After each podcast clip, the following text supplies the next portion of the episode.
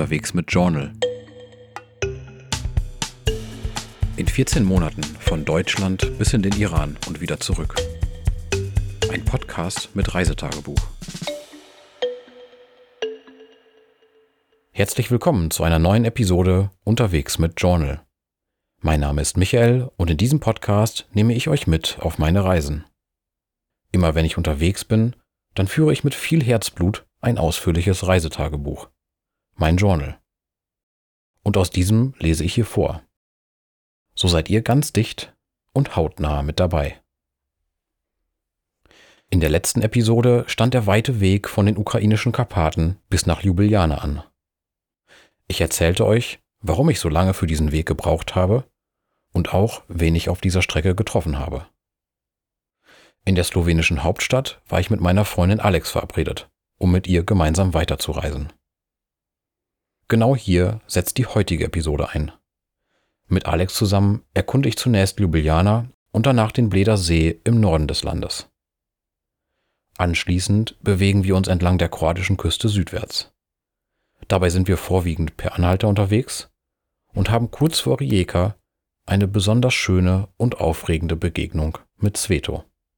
Deshalb freue ich mich ganz besonders darüber, dass ich eben diesen Sveto dafür gewinnen konnte, mit mir zusammen das allererste Interview für diesen Podcast aufzuzeichnen. Wir erfahren darin nicht nur etwas mehr über seinen spannenden Lebensweg, sondern machen uns auch Gedanken darüber, was Erfolg eigentlich für uns bedeutet. Und abschließend berichtet Sveto noch von seinen aktuellen Projekten und wir lernen so unter anderem, wie es eine übergroße Mickey-Maus-Figur zur Sowjetzeit bis nach Tschernobyl schaffen konnte und was das ehemalige Jugoslawien damit zu tun hatte. Wenn du also Sveto näher kennenlernen möchtest, dann hör gerne mal ins Interview rein. Es erscheint ebenfalls heute als Extra-Episode. In den letzten Wochen haben mich immer wieder Kommentare und Feedback von euch erreicht. Vielen Dank für eure Zuschriften. Besonders ausführliche Gespräche über den Podcast hatte ich mit Nico und mit Gerrit, die sich beide nicht nur viele Gedanken gemacht haben, sondern auch viele Anregungen dafür hatten, wie dieses Format noch ein wenig besser werden könnte. Vielen, vielen Dank euch beiden dafür. Das motiviert mich sehr, mit diesem Podcast fortzufahren und neue Dinge auszuprobieren. Euch werden auch bestimmt in dieser Folge einige Neuerungen auffallen. Meldet mir gerne zurück, wie es euch gefallen hat. Nun geht's aber erstmal los mit der heutigen Episode. Viel Spaß beim Zuhören. Episode 10 Startschuss Balkan. Von Ljubljana bis nach Sadar. Geschrieben nachts um 22.55 Uhr am 20. April 2018. In einem Bed and Breakfast in Ljubljana.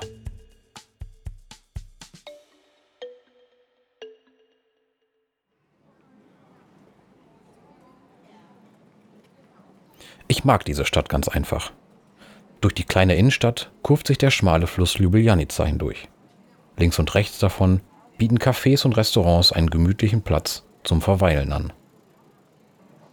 Etwa alle 100 Meter lässt einen die nächste Brücke zum anderen Ufer wechseln. Stets sichtbar thront über alledem das Wahrzeichen der Stadt. Eine beschauliche Burg, über deren weißen Hauptturm Ljubljanas Farben in Wiesengrün-Weiß auf einer riesigen Fahne wehen. Gerade bei dem herrlichen Frühlingswetter der vergangenen Tage versprüht all dies eine friedliche und sehr entspannte Atmosphäre. In der Innenstadt probierten Alex und ich unsere erste, typisch slowenische Kremschnitter. Die Basis dieses mächtigen Kuchenstücks bildet eine großzügige Schicht Vanillepudding mit Eierlikör. Darüber thront gesprühte Sahne und gedeckelt wird das Ganze von einem dünnen und gleichzeitig knusprigen Oberchen welches kaum zu durchgabeln ist. Schon hier in Ljubljana, in unserer allerersten Reisestation, stehen wir irgendwie vor einigen Planungsschwierigkeiten und überlegten nun schon lange hin und her, wie wir die nächsten Tage und Wochen gestalten können. So möchten wir zum Beispiel meinen Vater auf Brač, einer kroatischen Insel vor Split, überraschen. Er spielt dort zusammen mit ein paar Vereinskollegen vom 28. April bis zum 5. Mai Tennis. Dieses Freizeitcamp beginnt also schon in einer guten Woche. Außerdem möchten wir gerne Freunde von Alex in Ostungarn besuchen. Das wiederum geht allerdings erst frühestens ab dem 29. April. Deshalb möchten wir in den kommenden Tagen an der kroatischen Küste gen Süden bis nach Split vorpreschen und auf Brač übersetzen. Nach unserem Auftritt dort wollen wir möglichst rasch, also in ein bis zwei Tagen, nach Ostungarn gelangen. Auf einer Karte ist das ein ganz schönes Zickzackmuster, welches wir da vor uns haben. Mich beschleicht schon jetzt bei dem Gedanken daran ein leises Gefühl, nicht wirklich vorwärts zu kommen. Ob sich das bald legen wird? Bevor wir mit diesem Plan starten, machen wir morgen aber noch einen kleinen Schwenk nach Norden. Denn bei der kleinen Stadt Bled soll es einen wirklich sehr schönen See geben. Am Tag darauf und somit am 62. Reisetag. Geschrieben wieder abends um 22.15 Uhr in einem Hostel in Bled.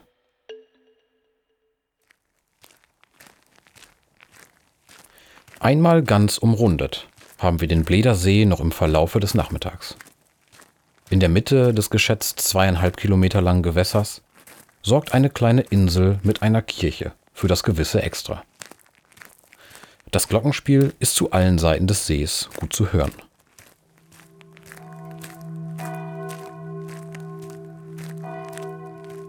Im Hinterland wird es dann sehr schnell, sehr steil. Von Nadelwald bewachsene grüne Hügel formen die Landschaft. Richtung Nordosten ragten abermals schneebedeckte Gipfel der Alpen empor. Viel malerischer hätte die Szenerie also kaum sein können. Bei strahlendem Sonnenschein und 25 Grad waren wir froh, dass unser Weg häufig etwas abseits des Sees unter schattenspendendem Wald hindurchführte. Als wir so daherliefen, raschelte es plötzlich im Laub.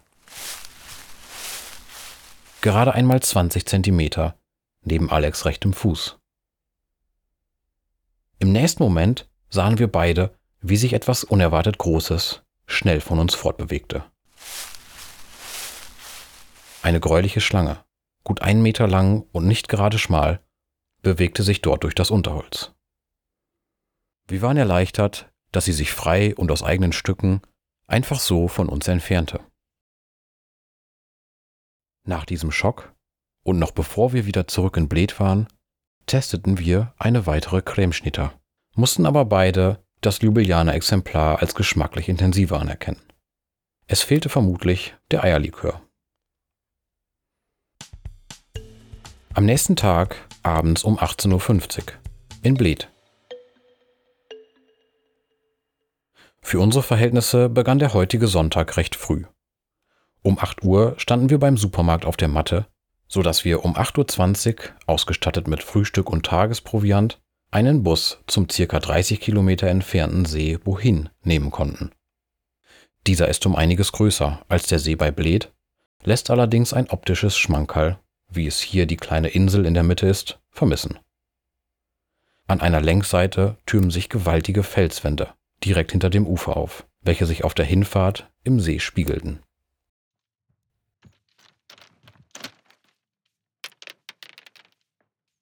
Eine beachtliche Kletterleistung war der Hauptbestandteil unseres Tages. 800 Höhenmeter kraxelten wir einen Steig hinauf, der uns mit Führungsseilen und Tritthilfen an so manch waghalsiger Stelle vorbeiführte. Gerade in den Mittagsstunden wurde es so steil, dass dort kein schützender Wald wachsen konnte und wir der erstaunlich heißen Aprilsonne ausgesetzt waren. Kurz vor unserem Ziel änderte sich das Klima schlagartig. Auf einer Hochebene im Nadelwald lag noch massenweise Schnee. Dieser kühlte die Umgebungstemperatur kräftig herunter. Der Gebirgssee war sogar noch von Eisschollen bedeckt. Belohnt wurden diese Anstrengungen immer wieder zwischendurch mit herrlichen Ausblicken auf grüne Berge, weiße Gipfel und türkisblaues Wasser.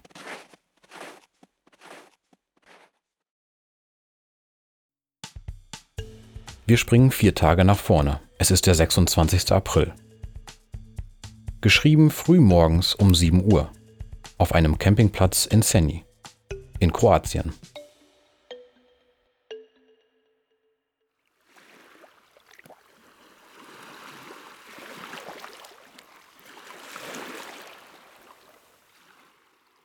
Das Mittelmeer ist jetzt nicht einmal mehr zehn Meter von mir entfernt.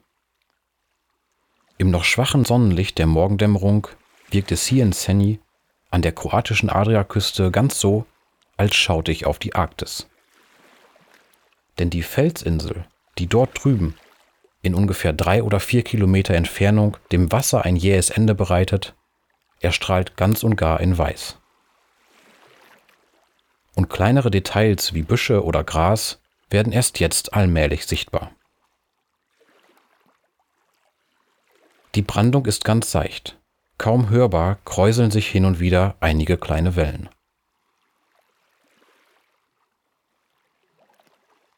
Auch die Luft fühlt sich friedlich an, streicht mir nur ab und an mit einer erfrischenden Brise über die Haut. An unserem letzten Tag in Bled testeten wir unsere dritte Cremeschnitter und sind somit quasi Experten auf diesem Gebiet.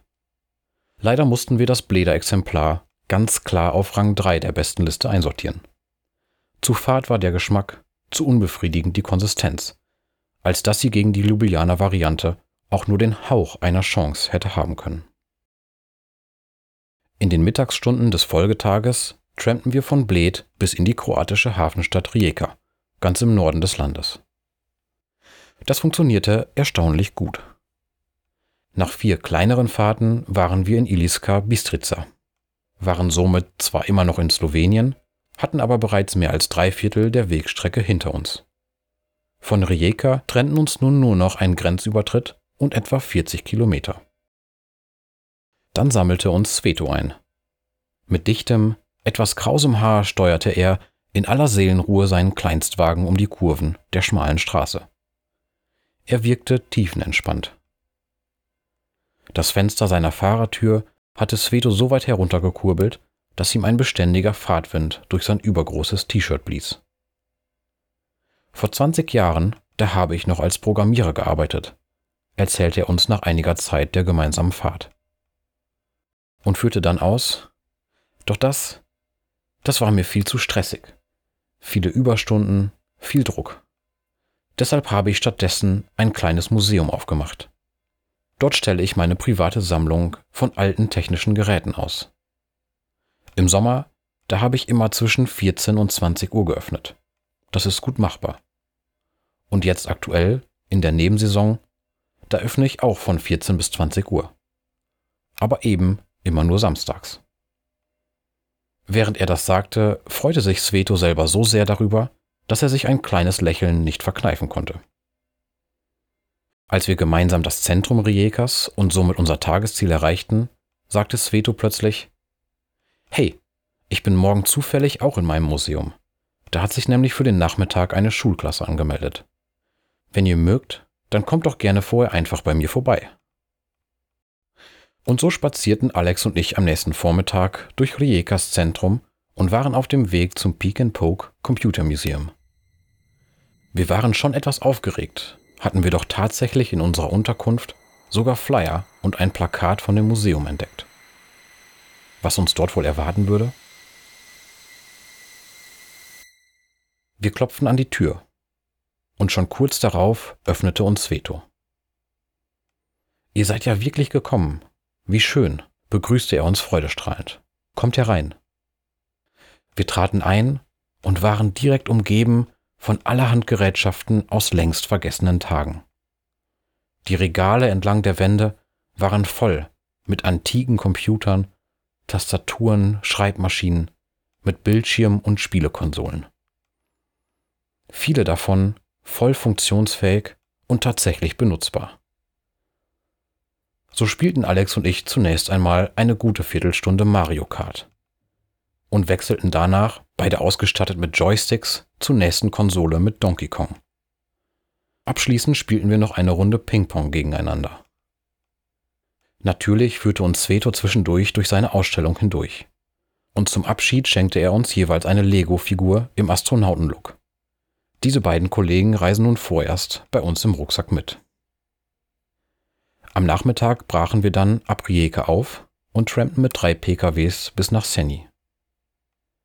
Der landschaftliche Unterschied zu Slowenien ist zumindest hier entlang der Küste sehr eindeutig. während es weiter im Norden überall unglaublich grün gewesen ist und die gesamte Gegend von Nadelwald bewachsen war, sieht man hier kaum noch Bäume. Lediglich vereinzelte Exemplare oder vielleicht einige Büsche zeichnen etwas Grün in die felsige Umgebung. Als wir Senny erreicht hatten, da checkten wir in einem Campingplatz direkt am Meer ein und bauten zum allerersten Mal auf dieser Reise unser Zelt auf. Die Nacht, die würde ich als ganz okay bezeichnen. Bereits um Mitternacht herum war es recht kühl. In meinem äußerst dünnen Stoffschlafsack musste ich so auf Jogginghose und Fließjacke aufstocken, kam damit aber bis in den frühen Morgen hinein gut durch die Nacht. Als ich vorhin auf das Thermometer schaute, da waren es 14 Grad. Heute möchten wir weiter entlang der Küste südwärts trampen und es bis nach Sadar schaffen. Danach kommt dann schon Split. Am Abend desselben Tages um 21.10 Uhr geschrieben in der Stadt Sadar. Als wir von Senni aufbrachen, war es ziemlich genau Punkt 12 Uhr mittags. Wir platzierten uns unter dem Schatten eines Baumes am Ortsausgang und streckten unsere Daumen aus. Beinahe zwei Stunden lang verharrten wir dort. Vereinzelt sausten einige Autos an uns vorbei. Mitnehmen wollte uns jedoch niemand. Wir waren schon kurz davor, unsere Pläne umzuschmeißen. Da hielten Martin und Monika aus Bayern für uns an. Sie konnten uns zwar nur für einige Kilometer mitnehmen, ihr Gefährt hatte es allerdings in sich. Ein russischer bzw. eher ein sowjetischer dunkelgrüner Geländewagen.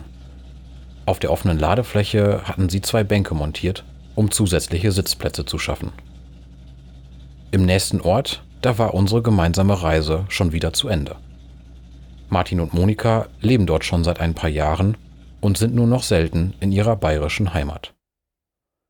Als wir uns voneinander verabschiedeten, konnten wir die Burg von Senny immer noch sehen. Weit gekommen waren wir also noch nicht. Abermals warteten wir lange. Ab und an passierte uns ein Fahrzeug. Die Sonne brannte vom Himmel herab und ließ uns den Schweiß über die Stirn laufen. Ein roter Peugeot Cabrio fuhr plötzlich aus der für uns falschen Richtung heran. Aber Moment einmal. War nicht genau dasselbe Auto noch vor ein oder zwei Minuten in anderer Richtung an uns vorbeigefahren? Tatsächlich waren wir uns auf einmal ganz sicher. Das ist doch das gleiche Cabrio. Ein Franzose namens Mark saß am Steuer des roten Flitzers. Er hatte so viel Gepäck in seinem Wagen, dass er uns kaum mitnehmen konnte und war deshalb zunächst auch an uns vorbeigefahren.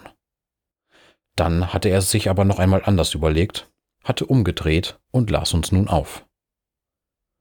Hocherfreut, dass es weiterging, stiegen wir zu. Alex setzte sich nach hinten auf die schmale Rückbank und wurde fortan nicht nur vom kräftigen Fahrtwind erfasst, sondern beinahe auch von einer Matratze, unseren Rucksäcken und weiteren Gepäckstücken erdrückt. Ich saß vorne und genoss die prächtige Aussicht. Das Meer und einige vorgelagerte Inseln zogen an uns vorbei, während wir uns auf der spektakulären und kurvenreichen Küstenstraße immer weiter nach Süden bewegten. Auch der ehemalige Profifotograf Mark war begeistert. Abschließend fuhr er noch einen kleinen Umweg für uns und setzte uns so direkt im Zentrum Sadars ab. Das war Episode 10. Startschuss Balkan. Von Ljubljana bis nach Sadar. Noch einmal der kurze Hinweis auf das Interview. Wenn du mehr über Sveto erfahren möchtest, dann hör gerne in die Sonderepisode rein.